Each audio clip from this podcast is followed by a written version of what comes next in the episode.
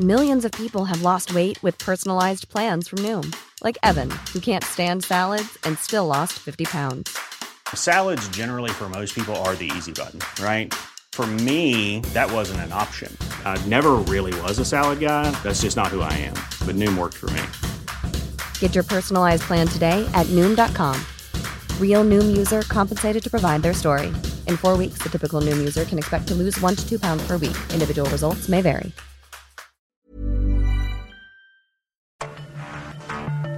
Cada noche, los expertos se reúnen para debatir los temas que hacen historia en una mesa de análisis distinta. Aquí las entrevistas con los personajes y líderes de opinión, junto al análisis profundo de los temas trascendentes. Alfredo Ceja conduce un programa de Frente en Jalisco por el 100.3 de FM. Iniciamos. Hola, ¿qué tal? Muy buenas noches. Bienvenidos a una emisión más de De Frente en Jalisco, aquí en Heraldo Radio Jalisco. Hoy martes 4 de abril quiero agradecer como todos los días en los controles técnicos a Antonio Luna y a Ramón Luna, en la producción y redacción de este espacio a Ricardo Gómez y recordarles nuestro número de WhatsApp para que se comuniquen con nosotros, el 3330 1779 66. El día de hoy vamos a tener aquí en cabina a Michelle Greicha, ella es presidenta del DIF en el municipio de Zapopan. Además, como cada martes, vamos a escuchar la colaboración de Sofía Pérez Gasque, ella es presidenta nacional del Consejo Coordinador de Mujeres Empresarias. Y también vamos a escuchar el comentario de Raúl Uranga a la Madrid, presidente de la Cámara de Comercio de Guadalajara. Les recordamos que nos pueden escuchar en nuestra página de internet heraldodemexico.com.mx, ahí buscar el apartado radio y encontrarán la emisora de Heraldo Radio Guadalajara. También nos pueden escuchar a través de iHeartRadio en el 100.3 de FM. Y les recordamos nuestras redes sociales para que se comuniquen con nosotros también por esta vía.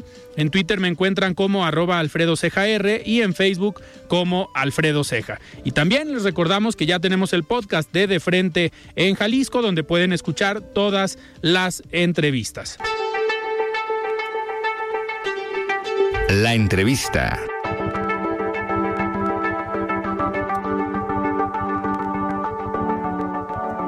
Muy bien, y me da muchísimo gusto recibir aquí en cabina a Michelle Greicha. Ella es presidenta del DIF en Zapopan. Michelle, ¿cómo estás? Buenas noches. Alfredo, buenas noches. Pues muy bien, muchas gracias. Muy contenta de, de estar aquí contigo y compartir con todo tu auditorio todo esto que hacemos hoy en DIF Zapopan. Muchísimas gracias por aceptar venir en esta eh, semana prácticamente de vacaciones.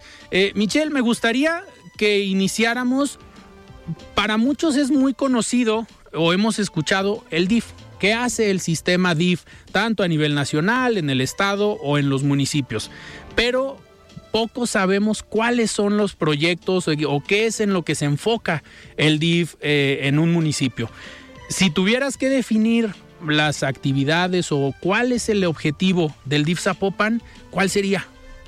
Mira, el objetivo así como, como en concreto, como a lo que nosotros llegamos uh -huh. y, y, entendimos desde un principio, era que el objetivo principal era mejorar la calidad de vida de las personas y en este caso de las familias. Okay. Ese era como el objetivo principal.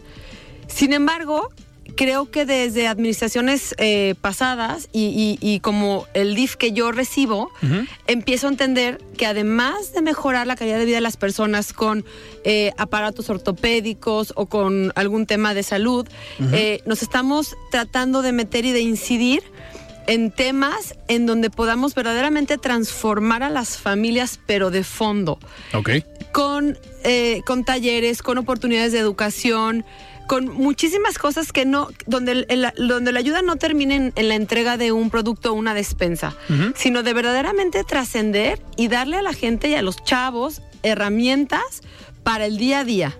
Entonces, okay. eso es más o menos lo que estamos haciendo y, y, bajo esa premisa estamos trabajando todos los días. E, En este sentido, el DIF tiene un enfoque pues muy humano. Así es. Al final, estar sensibles a las necesidades de las familias o de este, a ver, sector más vulnerable como son las niñas y los niños. Aparte, ustedes cargan con esta parte de que Zapopan es la ciudad de las niñas Totalmente. y los niños.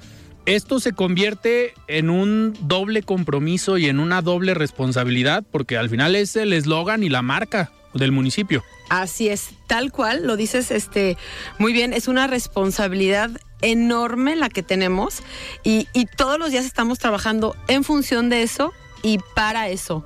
Entonces, este, sí, la responsabilidad es mucha y, te digo, ¿no? O sea, todo lo que estamos haciendo está en función de que, de que podamos eh, crear o generar oportunidades que, sin duda marquen la diferencia y hagan la, la diferencia.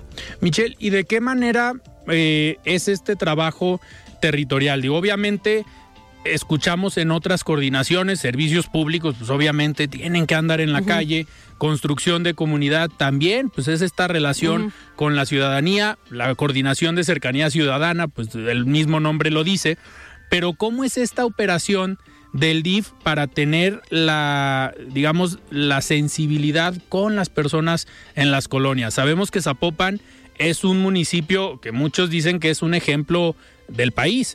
¿Por qué? Porque tiene zonas con un alto desarrollo económico, pero también tiene zonas con altos problemas de marginación Y desigualdad. y desigualdad. Entonces, a ustedes les toca eh, atacar sí a los dos sectores. ¿Por qué? Porque en las dos zonas hay problemas. Tal cual.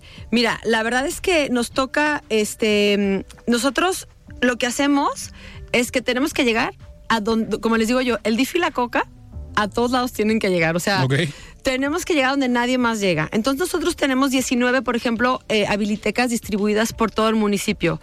Y yo les llamo que son como pequeñas sucursales de DIF. Entonces, lejos de tener todos los servicios centralizados en las oficinas o en las áreas administrativas, todos los servicios que ofrecemos están distribuidos en estas 19 habilitecas.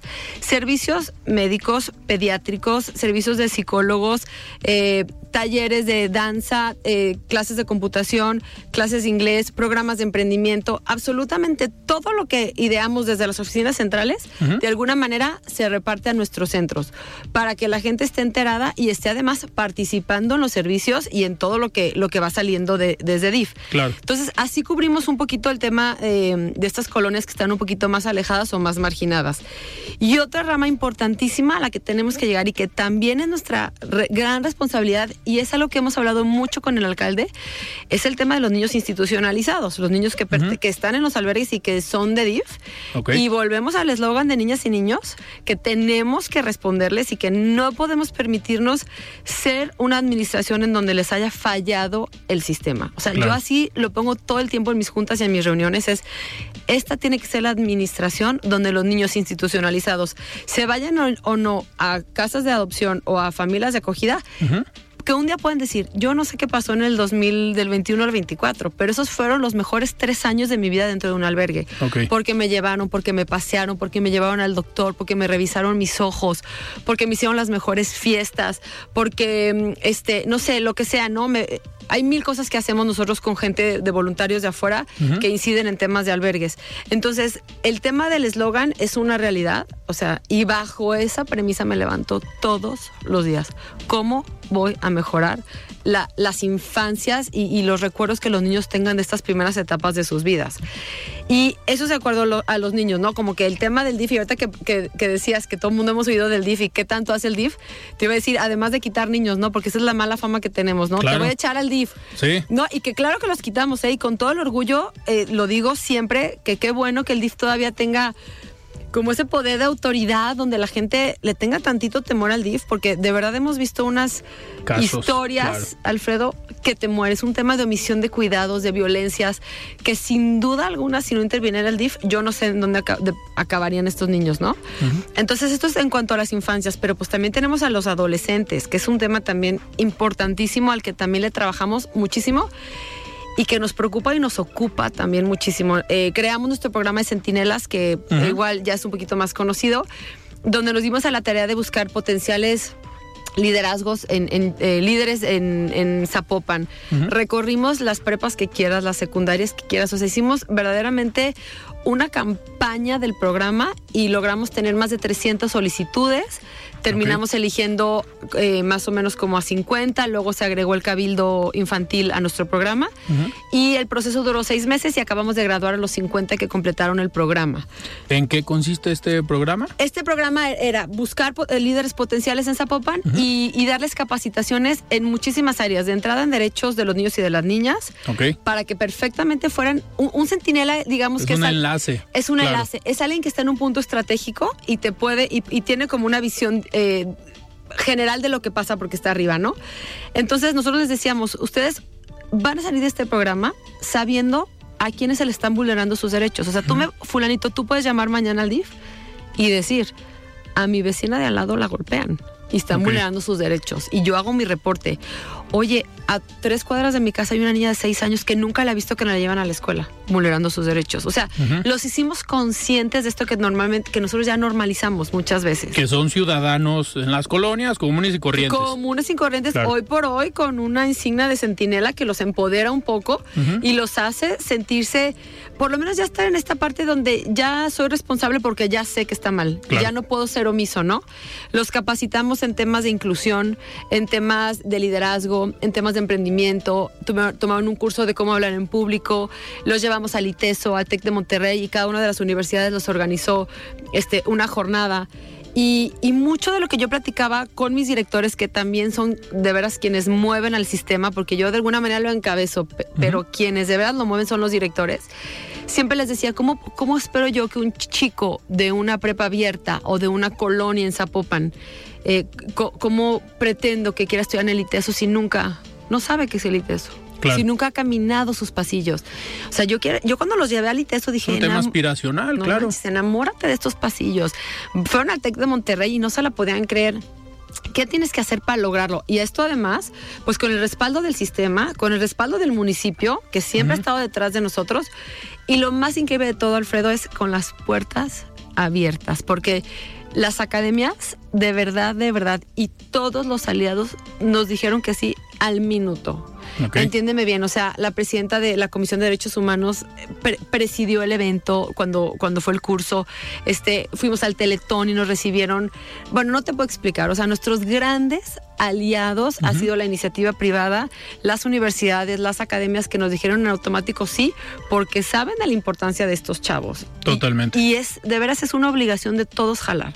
Entonces, bueno, eso en la parte de los adolescentes. En esta, eh, en esta dinámica de trabajo, estas 19 eh, zonas o 19 Habilitecas, habilitecas, ¿ya estaban o fue una, un proyecto que hicieron en esta administración para dividir, digamos, el territorio de Zapopan por zonas, a lo mejor unas más complejas que otras, pero es una iniciativa de esta administración? No, ya estaban, tenían otro nombre, eran centros eh, comunitarios. Cuando nosotros, de hecho yo antes de entrar a DIF, cuando ya sabíamos que íbamos a, a entrar a, a- a chambearle, lo- fue el primer lugar que me tocó ir a visitar. Entonces fue como muy impresionante para mí, porque era, eh, no sé, agosto del 2021 y estaban en unas condiciones estructurales complicadas, porque finalmente se habían hecho inversiones importantes en la administración pasada en guarderías, en preescolares, pero no les había dado la vida para llegar a los centros comunitarios pero además estaban en un abandono total de población porque veníamos de COVID. Entonces, las academias que habían estado muy activas o los cursos y demás estaban Apagados. apagados. Entonces, para mí era así como tenemos que revivir esto, es que esto es una verdadera joya. O sea, tenemos que revivir los centros. Entonces les cambiamos la imagen, les pusimos, les cambiamos el nombre a Habilitecas eh, y trajimos a la gente adecuada para, o sea, hicimos un poquito cambio en las estructuras. De quienes estaban, movimos algunos, este, con la encomienda de estos lugares tienen que vivir y estos lugares, así como te digo, son una joya. Y cuando llegué, una de las primeras este, favores que les pedí a, a mis chavos fue, hágame un plano de Zapopan, que lo puse en la mesa de mi oficina.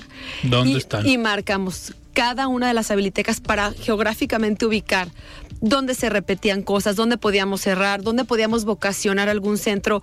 Entonces fue para mí como un proyecto eh, inicial para de ahí poder partir. Entonces sí hicimos algunos cambios importantes, pero sobre todo la instrucción fue revivan estos lugares y, y, y dejamos que la gente se apropie de ellos otra vez. Totalmente. Michelle, y a ver, uno de los eh, temas que históricamente relacionamos con el DIF es esta parte de adopciones.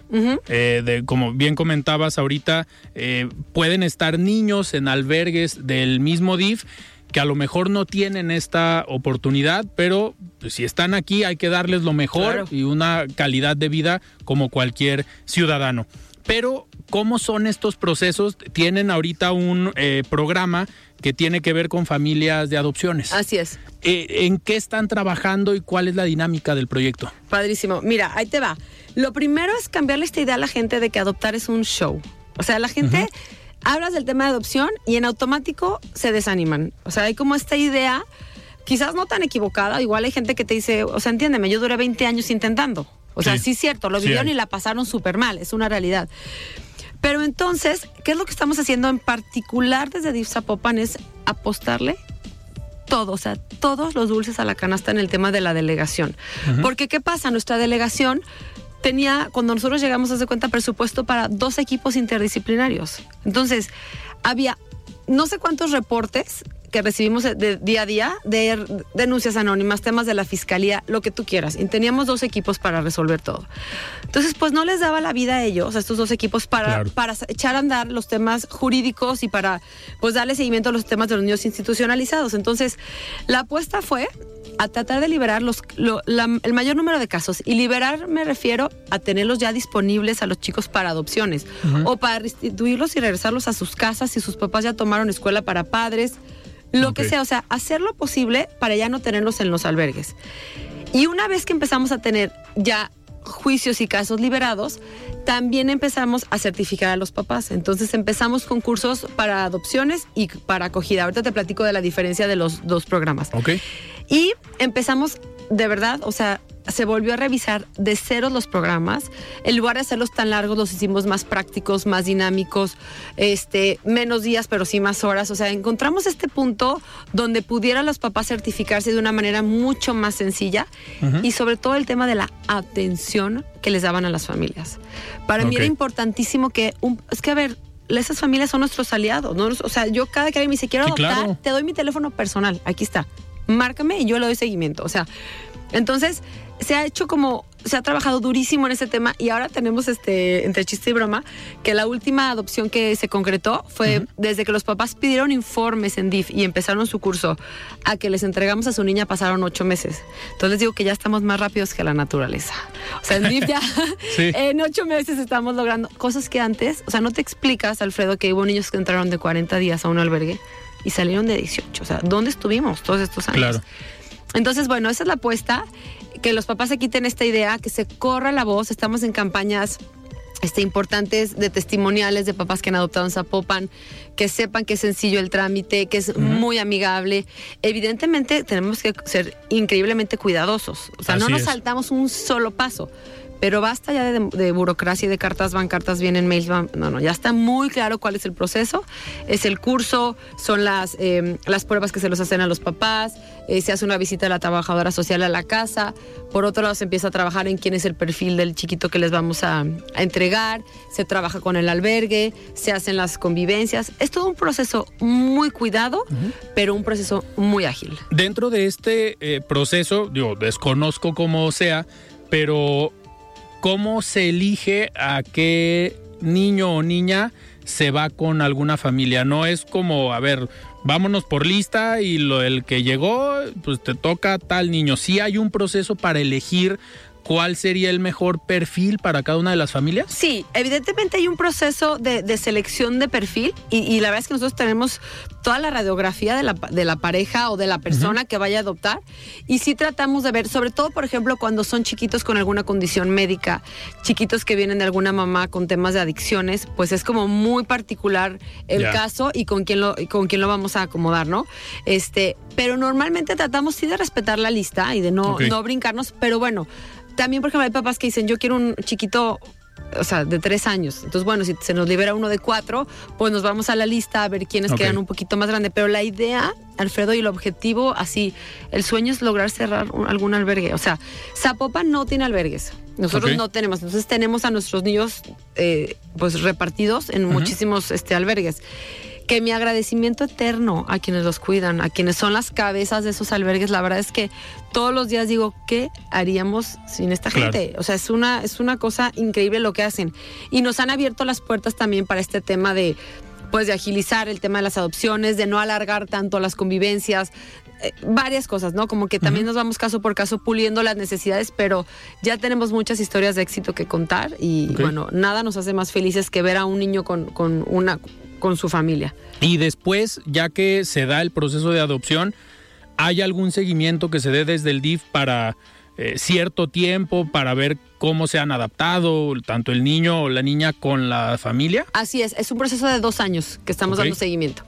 Sí, son dos años de que continúan las visitas, se continúa revisando cómo va en la escuela, o sea, hay un seguimiento como si fuera nuestro hijo, porque finalmente mientras esté bajo nuestra custodia, es hijo de DIF. Sí. Entonces, este, se da un seguimiento de, por, dos años y, te digo que con mucho orgullo te digo que puras historias de éxito al momento, bendito Dios, entonces esperamos así, así seguir. Perfecto. Michelle, otro de los temas que va muy relacionado a lo mejor con los niños es el tema del deporte, que también eh, desde el DIF están eh, apoyando eh, ciertas academias o proyectos enfocados a deporte. Me llamó mucho la atención el concepto deporte adaptado. Ajá. ¿Qué están haciendo y en qué consiste? Ahí te va.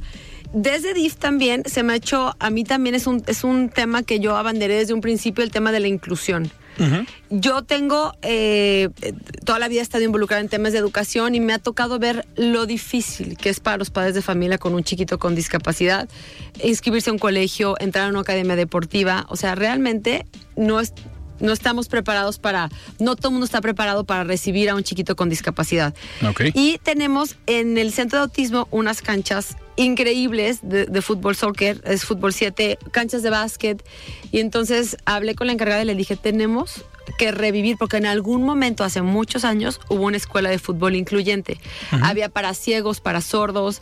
O sea, tenemos que revivir esto. Tienen que revivir la escuela de fútbol y de deporte adaptado. Y por adaptado me refiero a que adaptamos ciertas condiciones para que sea fútbol y deporte para todos. Ok. Entonces, se abre, se le vuelve a dar una imagen, un nombre, se vuelve a hacer, se hace otra vez, se abre la academia y los mismos pasos que seguimos en la delegación. ¿Quién es el personal? ¿Quién va a recibir a la gente? ¿Con qué cariño? ¿Con qué cuidado vamos a recibir a nuestros usuarios que además vienen seguramente de mil tragos amargos de gente que los rechazó, no se atreven ni a pedir informes, no se sienten merecedores de nada porque pues mi hijo no puede o mi hijo, no sé, lo que tú quieras. Entonces la reactivamos y fue un éxito nuestra escuela de fútbol este incluyente ya tiene niños con síndrome de Down, niños con autismo y es una escuela viva, una escuela que este que juega partidos, que está inscrita en una liga y bueno, ha, sido una apuesta muy fuerte en ese sentido. Y también otro proyecto que nos encanta que, que, se abrió de la mano de la, este, de la Liga de Cuervos fue el béisbol eh, adaptado, también. Michelle, tenemos que ir a un corte, pero ahorita regresando nos platicas de este proyecto. Antes del corte, vamos a lo que sigue. La voz de los expertos.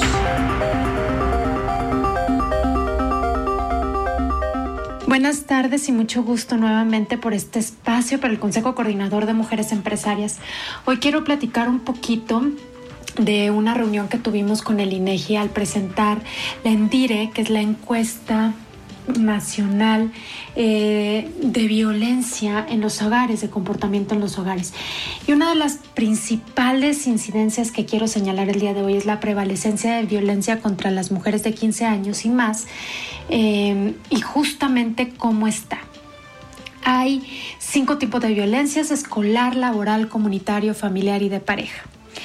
Y justamente se saca esta encuesta en los últimos 12 meses a lo largo de la vida. Yo voy a comentar los porcentajes en los últimos 12 meses.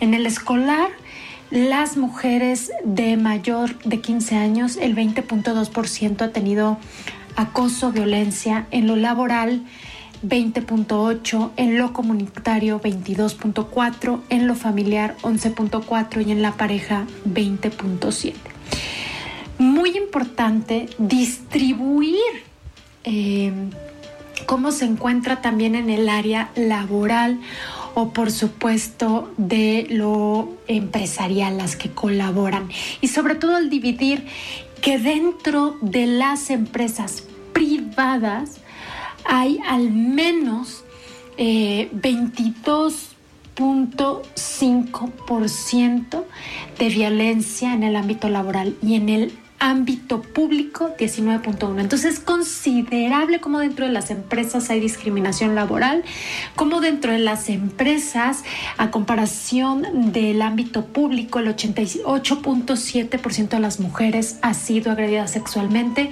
a comparación de lo público el 7.2. Pero lo más relevante de esto y dándolo... Eh, en términos económicos, laborales y empresariales, en el ámbito privado, el 11.1% de las mujeres que fueron encuestadas en la Endire ha tenido menos oportunidades que un hombre para ascender. Le han pagado menos que un hombre que hace el mismo trabajo, tiene el mismo puesto que ellas, 10.5% y le han impedido o limitado realizar determinadas tareas o funciones porque están reservadas para los hombres 6.8%. Esta es una gran diferencia y tenemos una gran incidencia de discriminación y por supuesto eh, de segregación dentro de las empresas para las mujeres.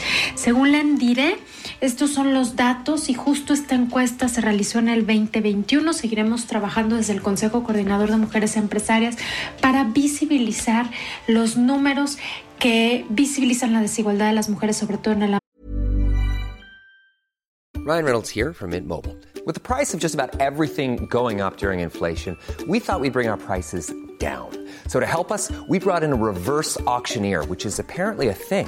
Mint Mobile unlimited premium wireless. Ready to get 30, 30, bit to get 30, bit to get 20, 20, 20, bit to get 20, 20, bit to get 15, 15, 15, 15 just 15 bucks a month. So, Give it a try at mintmobile.com/switch. slash $45 upfront for three months plus taxes and fees. Promo for new customers for limited time. Unlimited more than 40 gigabytes per month. Slows. Full terms at mintmobile.com. Millions of people have lost weight with personalized plans from Noom, like Evan, who can't stand salads and still lost 50 pounds. Salads, generally, for most people, are the easy button, right? For me, that wasn't an option. I never really was a salad guy. That's just not who I am. But Noom worked for me. Get your personalized plan today at Noom.com. Real Noom user compensated to provide their story. In four weeks, the typical Noom user can expect to lose one to two pounds per week. Individual results may vary. Ámbito laboral para seguir trabajando en pro de poder disminuir estos números y por supuesto de erradicar la discriminación laboral. Siga con Alfredo Ceja y su análisis de frente en Jalisco por el Heraldo Radio 100.3. La voz de los expertos. Muy buenas noches para ti, Alfredo, y para tu apreciada audiencia que sigue de frente en Jalisco, un programa del Heraldo Radio. Me da mucho gusto poderlos acompañar una vez más en su programa. Espero que todos ustedes que nos escuchan en estas fechas tan especiales disfruten los espacios turísticos de nuestro estado junto a sus amigos y seres queridos. Que a propósito del periodo vacacional quisiera explicar por qué decimos que el turismo es un motor económico que destaca en Jalisco. A diferencia de muchas transacciones comerciales, el dinero que llega al turismo viene de fuera. Esos recursos frescos le inyectan capital a nuestra economía local. Un viajero de otra parte del país o internacional con el consumo que hace en nuestros hoteles, bares, restaurantes, paseos turísticos, compras en centros comerciales, mercados y transporte, además de nuestros productos hechos aquí, nos permite tener más ganancias y crecer nuestros negocios. Esta temporada es sumamente importante para el sector turístico jalisciense. Destinos como Puerto Vallarta, la Ribera de Chapala, Lagos de Moreno, Mazamitla, Tequila, Tapalpa y la zona metropolitana de Guadalajara son algunos de los más solicitados por los vacacionistas. Puerto Vallarta es uno de los centros que estiman una ocupación hotelera por encima del 87%, Tequila un 92% y Guadalajara un 56%, por mencionar algunos. Nos encontramos en una etapa de crecimiento en el sector. Según cifras de la Secretaría de Turismo de Jalisco, nuestro estado tendrá un incremento de ocupación hotelera del 6%, es decir, más de 2.6 millones de visitantes. La importancia de este sector se puede traducir en más de 3 mil millones de pesos y miles de empleos que inyectan dinero directamente a los bolsillos de los jaliscienses. Seamos responsables en estas vacaciones para minimizar los riesgos y accidentes. Mantengamos un espacio de sana convivencia para las familias jaliscienses y de todos aquellos que nos visitan. Antes de finalizar, me gustaría reiterarles la invitación para que conozcan y participen en los eventos del 135 aniversario de la Cámara de Comercio de Guadalajara. Sigamos más juntos y más fuertes. Hasta aquí mi comentario, Alfredo. Que tengan una excelente semana, todas y todos. Nos escuchamos el próximo martes.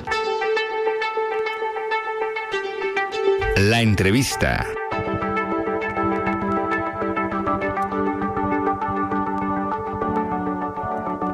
Muy bien, estamos de regreso aquí en De Frente en Jalisco platicando con Michelle Greicha. Ella es presidenta del DIF en el municipio de Zapopan. Michelle, nos platicabas ahorita antes del corte de este proyecto de deporte adaptado, pero ahora algo con el béisbol. Así está es. tan de moda en Zapopan, digo, ahí tienen en el México, estadio. oye, claro. Sí.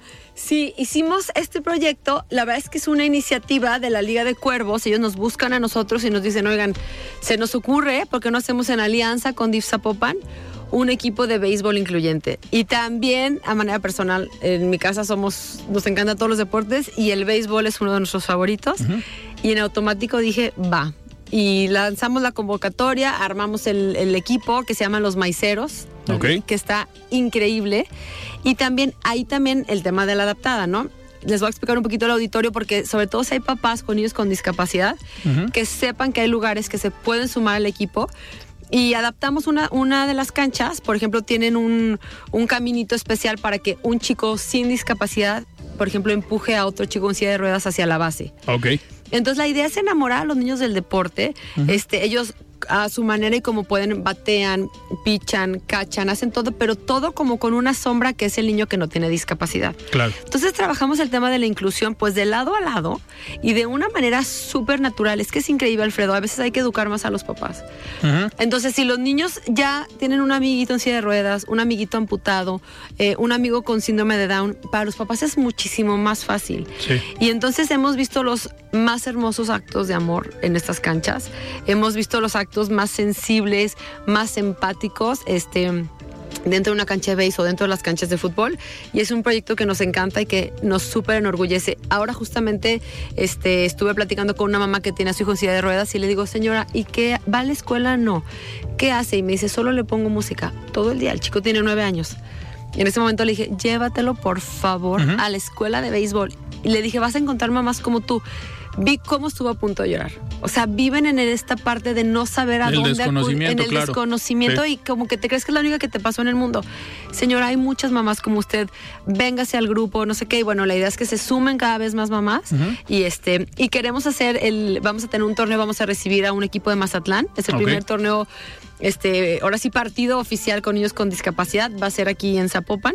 Y luego el equipo de maiceros va a visitar a los de Mazatlán. Y queremos ser la sede del primer eh, torneo de béisbol incluyente internacional. Entonces también estamos trabajándole a eso para noviembre. A si ver, Dios quiere. eh, digo, es, es un proyecto retador, interesante.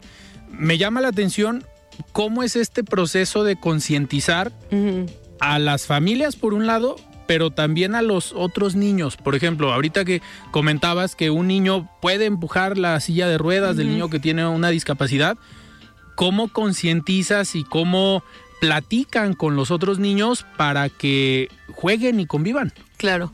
Fíjate que eh, sorprendentemente para bien ya hay camino andado. Ok. O sea, puedo decirte que yo creo que es un tema que se ha hecho en las escuelas, lo que ya ha venido trabajando en el municipio. Hoy por hoy ya todos tenemos un tío, un primo, un amigo, un conocido con alguna discapacidad y siento que poco a poco se ha abierto más el tema.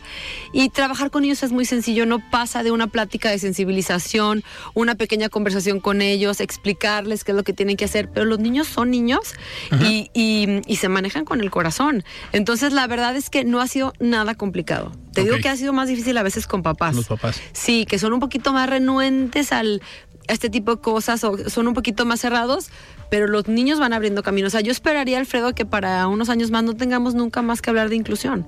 O sea, que esto ya sea... Ese que- sería el ideal. ese sería el ideal, ¿no? Y por eso lo hacemos desde el deporte, que a mí me parece como un, eh, un escenario que favorece en todos los sentidos, ¿no? En una cancha se acaba, hay otro tipo de rivalidades, ¿no? Pero se acaban las guerras, se acaban los corajes, los odios. O sea, una cancha siempre es, es un ambiente muy neutral para, Claro. para limar esas asperezas. Entonces, bueno, esperemos que, que, que podamos un día de verdad dejar de hablar de inclusión. Totalmente. Michelle, otro de los puntos que también me llama la atención y que el presidente municipal lo ha comentado varias veces es el proyecto con niños eh, autistas o este centro de autismo que tienen en Zapopan.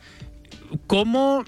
eh, Tengo entendido que van a abrir ya un segundo Así es. centro. Ajá, así es. ¿Cómo, ¿Cómo es el trabajo? También ahí en estas 19 zonas eh, identifican estos actores que tienes distribuidos cuando hay una familia que tiene algún niño o alguna persona con autismo, porque, a ver, es un padecimiento que si no se detecta a tiempo puede tener pues Más bien que se confunde, ¿no? Es, un es. es- es un padecimiento como cuando están tan chiquitos, Es silencioso, no es se nota. silencioso o confundes o crees que es un tema eh, de, De personalidad. no, de desarrollo, o está inmaduro.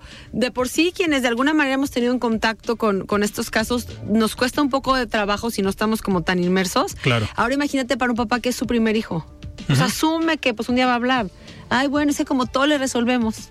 Sí, Entonces, sí, sí, sabes, sí. o sea, como que te vas por, por, por esa línea.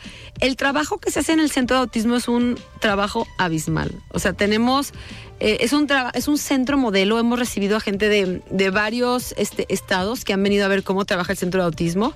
es, ha sido un trabajo que se ha venido haciendo desde, desde que estaba la señora Maye, Ok. que se le dio todo el empuje. Es un centro de primer mundo, o sea, de verdad yo quisiera que el mundo entero viera lo que tenemos aquí en, en Zapopan.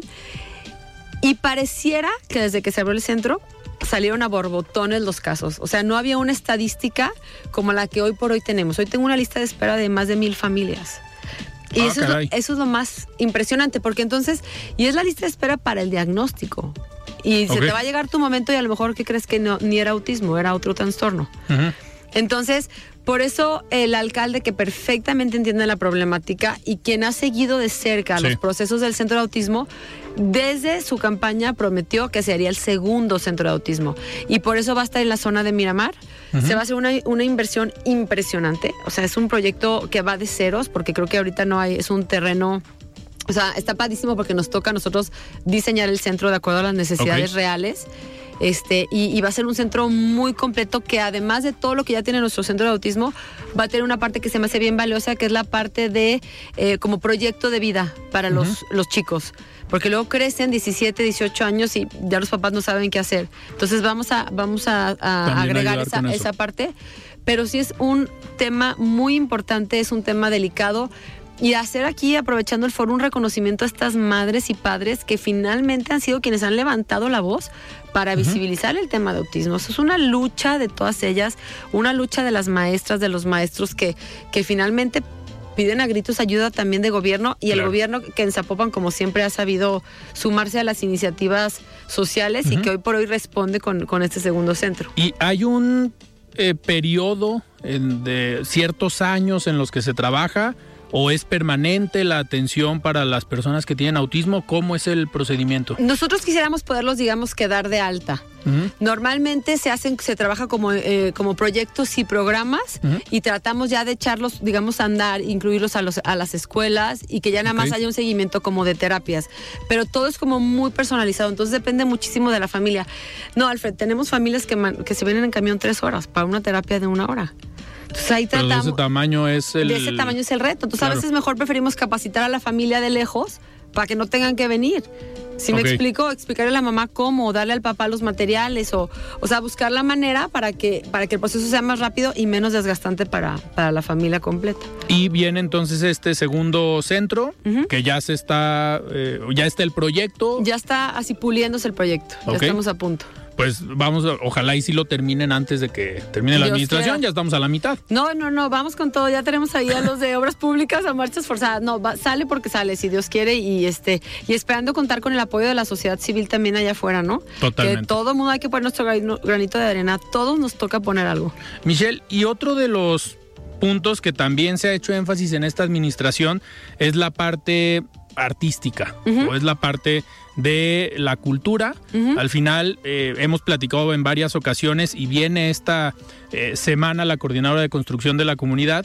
Y uno de los proyectos que a mí me ha llamado la atención es esta, este proyecto de La Voz, Zapopan. Ah, sí. Pero ustedes del- desde el DIF también están trabajando esta parte artística, esta parte cultural. Me imagino que con los niños y las niñas, pero también las juventudes o cómo, cómo trabajan y cómo compaginan desde el DIF el trabajo para todo el municipio. Padrísimo. Mira, nosotros bajo la premisa que a mí me encanta que dice Pablo y que dice el alcalde Juan José, de que un niño que toca un balón, un instrumento o un libro o un pincel jamás va a agarrar un arma o va a consumir una droga, ¿no? O sea, eso lo tenemos muy claro. Y desde DIF tenemos nuestro CALU, que es nuestro centro artístico, lúdico y cultural, que también es un centro modelo que te platico a ti a tu, a tu auditorio, nace, eh, la naturaleza de este centro es porque la comisaría tenía varios chicos en conflicto con la ley y no sabían cómo restituirlos, qué iba a pasar con ellos y los empezaban, digamos, este, a mandar a este centro. Como que hubiera tare- ta- talleres, un, un poquito también de proyecto de vida y demás. Y fue tanto el éxito del programa que se abrió, digamos, a toda la colonia y a toda la comunidad. Entonces, hoy por hoy tenemos un centro igual, lleno de vida, lleno de talleres.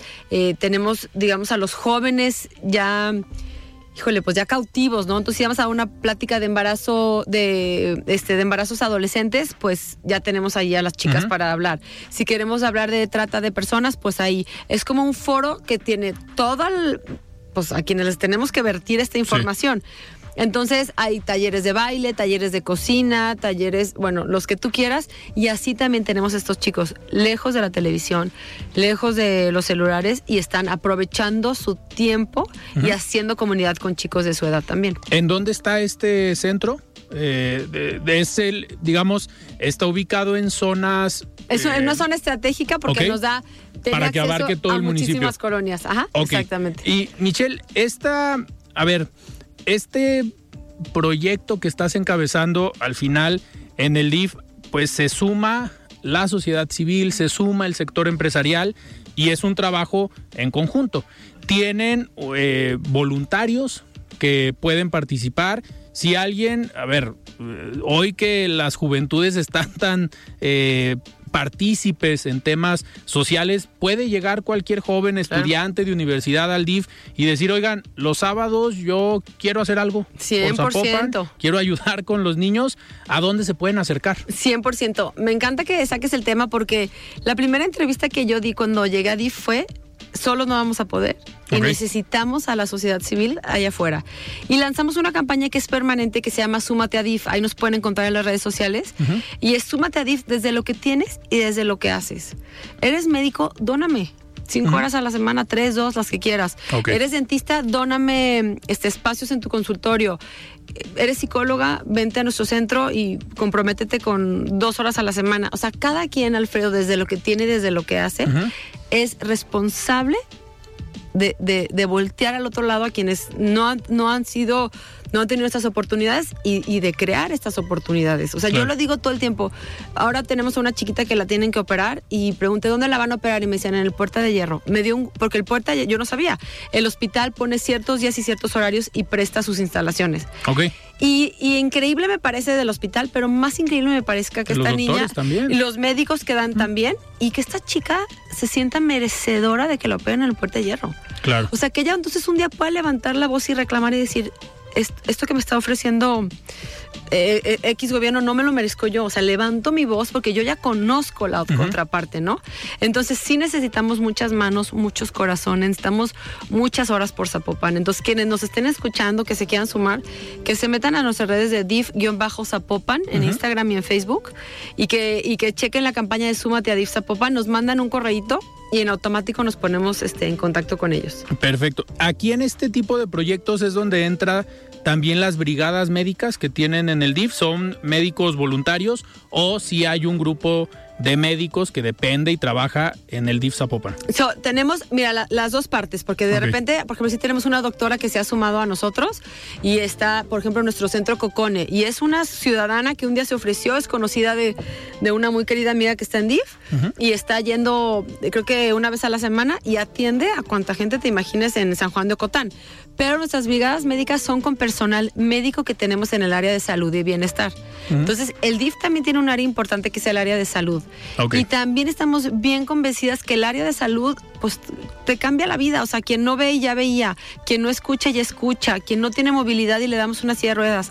Entonces, nuestras brigadas es llevar servicios médicos, sobre todo preventivos, a las colonias. Entonces, por ejemplo, nuestras habilitecas siempre van a ser sede de algo. Ya. Entonces, una campaña de, de mamografías y va, va las mamografías hacia las habilitecas. Entonces, es más bien tema preventivo, pero también tenemos temas de podología, por ejemplo, de nutrición, muchísimos temas que, que estamos como todo el tiempo tratando de, de llevar, de llevarles a las familias, de cómo cocinar, qué cocinar. Todo eso lo, lo hacemos a través de nuestras brigadas médicas. Perfecto. Michelle, y otro, a ver, siempre que hablamos y pensamos en el DIF, pensamos en niños.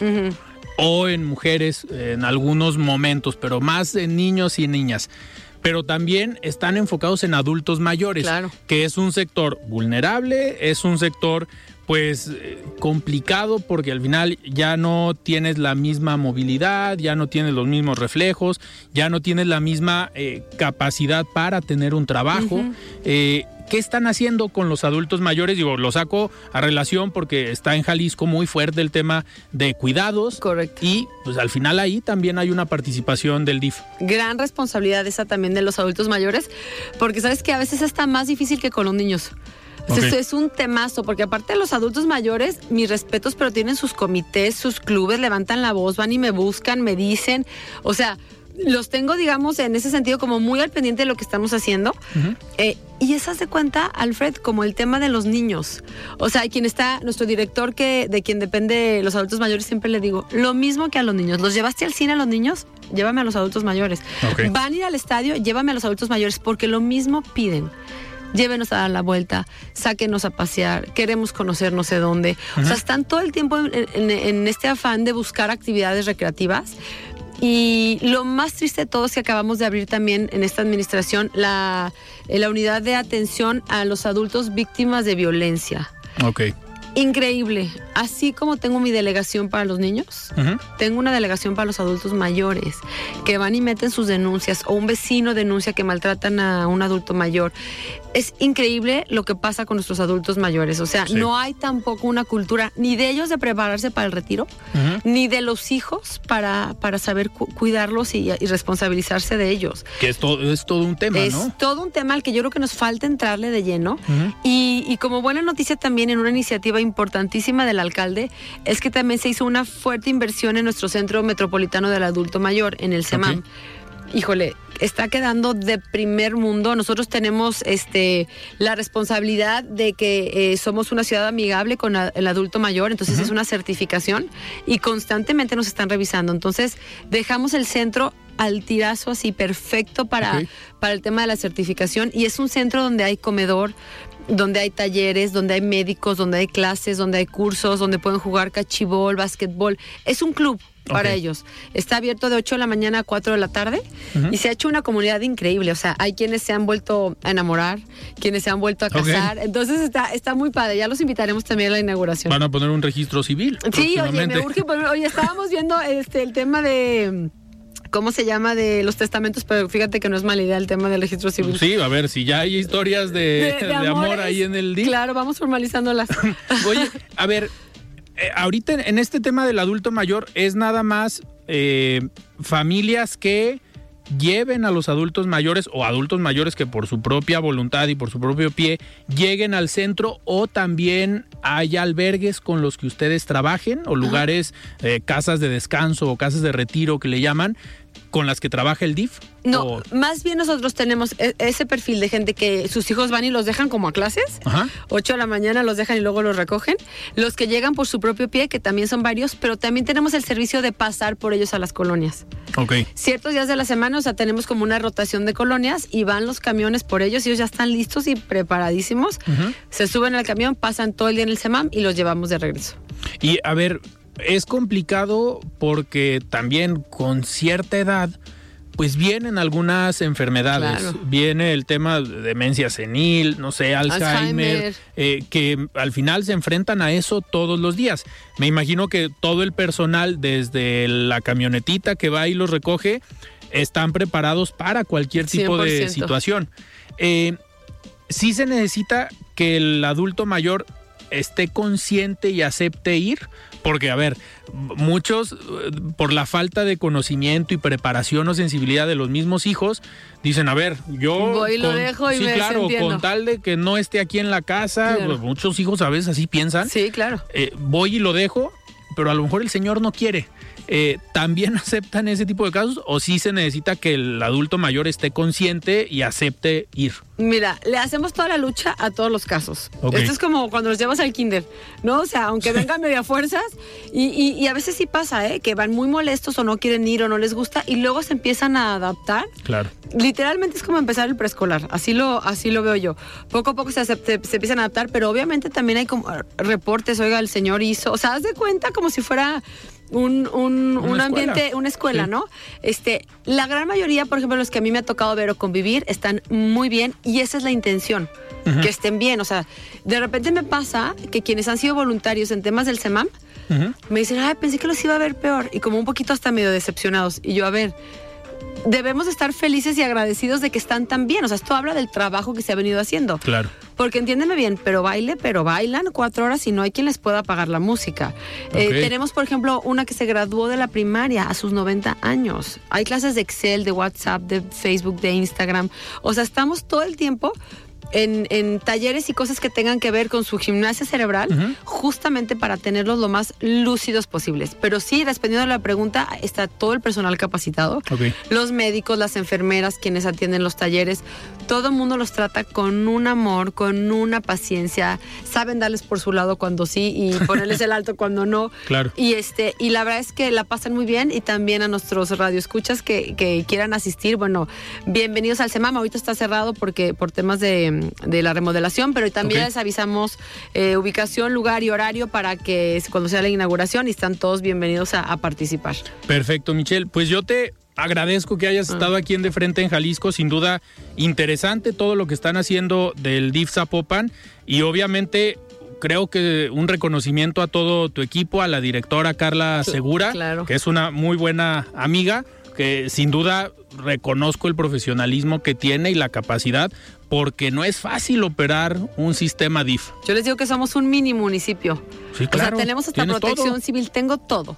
O sea, somos un pequeño municipio. Carla lo hace excelente y todos los directores, que no quiero que me falte ni un nombre, pero todos hacen una gran labor. O sea, la verdad es que DIF es lo que es por la gente que trabaja dentro de él. Nuestro capital humano es nuestra Claro. carta más fuerte. Perfecto, Michelle. Pues muchísimas gracias, Gracias, por haber Alfredo. estado aquí en De Frente en Jalisco. Te agradezco muchísimo y nos vemos pronto seguro. Muy bien, pues nosotros nos despedimos. Platicamos el día de hoy con Michelle Greicha. Ella es presidenta del DIF en el municipio de Zapopan. Yo soy Alfredo Ceja. Muy buenas noches. Alfredo Ceja los espera de lunes a viernes para que junto con los expertos y líderes de opinión analicen la noticia y a sus protagonistas. Esto fue De Frente en Jalisco, otra exclusiva de El Heraldo Radio.